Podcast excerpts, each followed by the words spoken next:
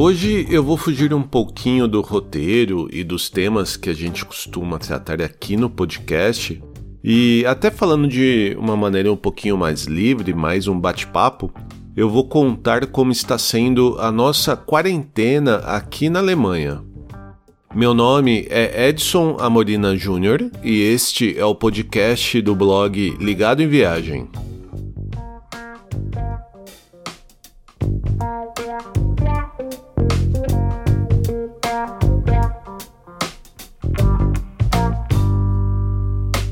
Uma característica de se trabalhar com blog é que você precisa, de uma maneira ou de outra, estar pre bastante presente em praticamente todas as redes sociais. Né? Twitter, Instagram, Facebook, Pinterest, YouTube. Você, de alguma maneira, tem que entender como ela funciona, qual tipo de uso para que ela serve e verificar se ela se adequa à necessidade do seu blog. Dessa maneira, a gente acaba vendo notícias com muita frequência, praticamente o dia todo. E como eu trabalho com blog de viagem, é bem comum eu ficar também acompanhando o que está acontecendo em outros países. E desta maneira, as notícias de que estavam surgindo casos de uma nova doença, um novo tipo de gripe é, lá na China, acabou caindo no meu radar muito cedo. E eu acabei acompanhando esses casos e vendo que o problema estava aumentando de uma maneira bem perceptível. Então, desde o início, eu já estava levando a sério o problema do coronavírus na China e como o país estava tratando a situação. Mas mesmo assim, eu não imaginava que ele chegaria aqui na Alemanha e outros países da Europa ou mesmo na América como um todo, seja América do Norte, nos Estados Unidos ou mesmo no Brasil lá no Sul, com essa tamanha intensidade.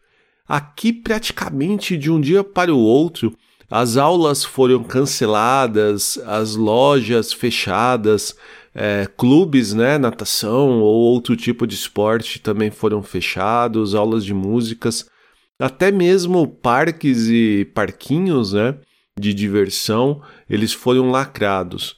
Foi bem engraçado é, no segundo ou terceiro dia que a Olivia estava aqui em casa, já de quarentena, porque não tinha, né, não estavam mais acontecendo aulas, eu pensei, ah, vamos aliviar um pouquinho, né, a pressão dela ficar em casa, eu vou levar ela lá no parque, onde tem, né, o escorregador, o balanço, esse tipo de coisa. E a gente chegou lá e não podia entrar. O parquinho ele estava lacrado com aquelas fitas, parecendo fita de crime policial, sabe? E a Olivinha não pôde ir brincar. Então, de um dia para o outro, a nossa vida foi limitada de uma maneira bem radical. E isso foi um, uma coisa que a gente não imaginava né, que ia acontecer dessa maneira. E é interessante, né? Porque, como eu comentei, eu já estava acompanhando as notícias, mas a partir de então você acaba acompanhando com muito mais frequência, né? Você acaba entrando numa espiral de acúmulo de informação que não faz muito bem para a cabeça. Mas mesmo você sabendo que isso né, é de alguma maneira prejudicial, é muito complicado você é, resistir à tentação e à necessidade de acordar logo cedo e saber o que aconteceu, o que está acontecendo, se houve alguma mudança se alguma outra decisão está sendo tomada. E até mesmo pessoalmente, assim, é interessante porque a gente fica muito mais atento a alguns sintomas, né? Por exemplo, a quarentena ela coincidiu com o início da primavera aqui na, aqui na Europa, né? Aqui no hemisfério norte. E com a primavera você acaba tendo um aumento considerável de pólen e com pólen alergias, que é o caso da Viviane. Então a Viviane, ela está numa fase em que o nariz dela está irritado, é, o olho, ela tem alguns problemas, né? Acaba tossindo e isso acaba até assustando as pessoas que ficam próximas dela. E eu mesmo teve um dia desses que eu peguei uma gripe, né? Um, na verdade, um resfriado bem pesado. E tudo isso faz com que a gente fique até um pouco paranoico, né? Então qualquer tosse, qualquer dor de garganta, qualquer incômodo que você sente no peito, você já está com um termômetro na mão e medindo a febre constantemente. E eu não sei quando isso vai passar. E isso é algo que acaba deixando a gente bastante preocupado. É, mas falando agora de nossa rotina, a Viviane ela tem ido trabalhar normalmente. Não normalmente, porque a empresa ela decidiu que as pessoas que estão mais dentro do grupo de risco né, do, do coronavírus, como as pessoas mais idosas ou que tenham algum outro problema mais grave de saúde, elas estão fazendo o home office.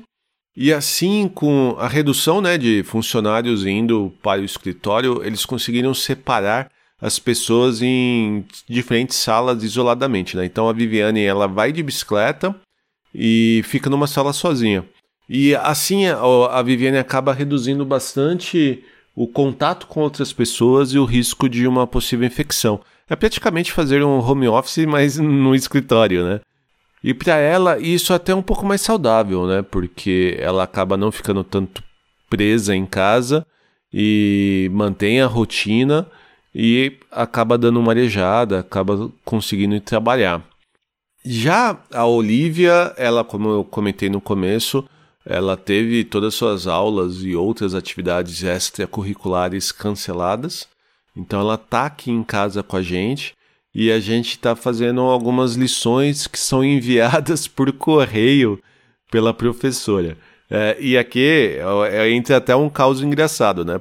Porque a gente está aqui acompanhando né, as lives no Instagram ou mesmo vídeos publicados dos pais com os seus filhos é, fazendo o, o tal do homeschooling por computador, em videoconferência, aulas em apps, em softwares, e aqui na Alemanha os professores enviam as lições por correio. Eu não consigo entender essa paixão que o alemão tem pelo post, é, de enviar uma carta ou tudo se necessário está em papel escrito e com um selo. Mas é o progresso alemão na seu maior exemplo. Mas assim, agora entrando de uma maneira um pouco mais é, íntima, né, analisando de uma forma mais pessoal, a gente acaba ficando muito triste, né, mais triste que o normal, muito mais preocupado com o que está acontecendo, até pela maneira de como o Brasil está enfrentando essa crise, né? Como você está tendo conflitos entre políticos e outras autoridades que deveriam estar unidas para resolver o problema. E o que você está vendo é um uso marqueteiro e até mesmo uma necessidade de ser o centro da atenção, por mais que não tenha muito a oferecer, né? Então isso acaba preocupando bastante a gente, até porque é, por mais que a gente more aqui na Alemanha, que como a gente está vendo pelas notícias, está sendo um dos lugares que está melhor tratando, né, está melhor enfrentando essa pandemia, nossa família está no Brasil, né? E nossos pais e irmãos. Então isso acaba deixando a gente bastante preocupado. E eu fico imaginando que para quem já tenha algum tipo de problema de saúde mental, como ansiedade e depressão, essa seja uma época bem perigosa, né? Com uma necessidade de atenção muito maior. Então, aqui até vale uma, né, um aviso, uma recomendação de que se você tem algum amigo, se você tem algum familiar que esteja nesse grupo, aumente também a sua atenção a ele, né? de alguma maneira fique atento aos sinais que alguma coisa ruim ou algo pior possa estar tá ali surgindo. Porque, no geral, o que nos resta é paciência, né? É não querer tomar decisões sem que todas as informações estejam dadas. Porque toda hora a data final da quarentena ela tem alterado, é, grupos de risco também estão sendo revistos, métodos de tratamento ainda estão sendo definidos. Então é bem importante que a gente filtre as informações que estão chegando. Né? A gente filtre orientações, opiniões e notícias, até para acompanhar realmente quem está levando esse problema a sério. Porque se você dá atenção a quem está fazendo pouco caso ou usando a pandemia em causa própria, fazendo política, a gente pode ir para um caminho bem complicado. E nesses casos é vale bastante a pena a gente realmente parar de acompanhar, até, até mesmo se for uma autoridade máxima de determinado país levando esses desvios de informações para a gente, né? Porque isso realmente pode fazer bastante mal. E eu tenho feito isso. Assim, eu, eu ainda estou acompanhando bastante a timeline aí do Twitter, do Facebook. Vejo alguns trechos, né, de, de informações e de jornais e de notícias publicadas aí nos portais de, da, da internet, mas eu tento filtrar o que é realmente válido para a gente no dia a dia e o que é desinformação. E o recado final assim que eu quero passar é se cuide. Fique em casa se isso for possível. É, cuide dos seus amigos, familiares e que no final todos passem essa crise, esses tempos difíceis, ainda com muita saúde. O episódio de hoje ele acabou servindo muito mais para eu desabafar um pouco e falar de uma maneira um pouco mais pessoal com vocês né? E, mas vale reforçar que no nosso blog, o Ligado em Viagem, no endereço www.ligadoemviagem.com.br, tem alguns posts específicos sobre o coronavírus e também algumas dicas de como se prevenir e de como a Alemanha está tratando essa crise. E valem os recados de sempre, né? Que é para continuar a ouvir os nossos episódios, para acompanhar o nosso podcast, assine o Ligado em Viagem no seu agregador de podcast preferido do iPhone ou Android. E nós também estamos disponíveis no Spotify, Deezer, SoundCloud e até no YouTube.